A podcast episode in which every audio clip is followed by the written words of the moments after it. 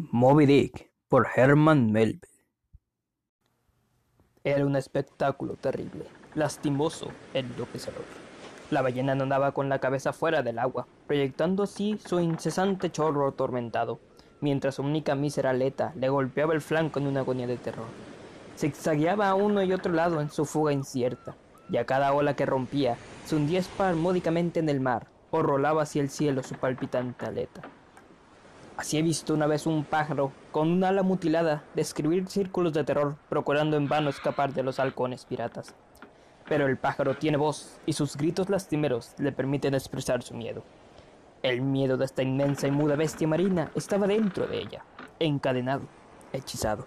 No tenía más voz que ese entrecortado jadeo que salía de su espiráculo, y esto la hacía indeciblemente digna de lástima. Aunque en su masa portentosa su mandíbula semejante a un rastrillo y su cola omnipotente bastaban para aterrorizar al hombre más intrépido que si así se compadeciera de ella.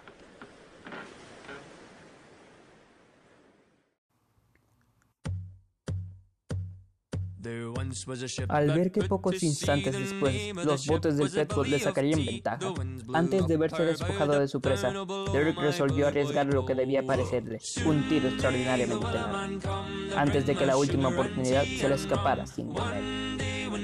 Pero en cuanto su arponero se paró para arrojar el arma, los otros tigres, que Tastengo y Dago, instintivamente saltaron sobre sus pies. Dispuestos en fila diagonal, apuntaron sus hierros al mismo tiempo, arrojados por encima de la cabeza del arponero Los tres hierros del Nantucket se clavaron en la ballena. Nubes enseguecedoras de espuma y fuego blanco. Tres botes, en la primera furia del envío de la ballena, golpearon el costado del bote alemán con tal fuerza que tanto Derrick como su arponero cayeron al agua y las tres quilas volantes los pasaron por encima.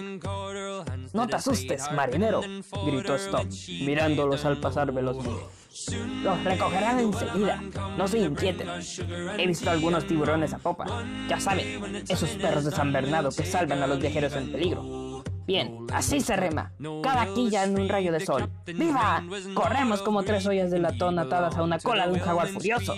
Esto es como atar un elefante a un carro de una llanura. Las ruedas vuelan, muchachos. Y además, está en peligro de saltar afuera. Si se choca contra una colina, ¡viva! Así se siente uno cuando va de visita al infierno. Se baja como una flecha por un plano inclinado, sin fondo. ¡Viva! Esta ballena lleva el correo de la eternidad.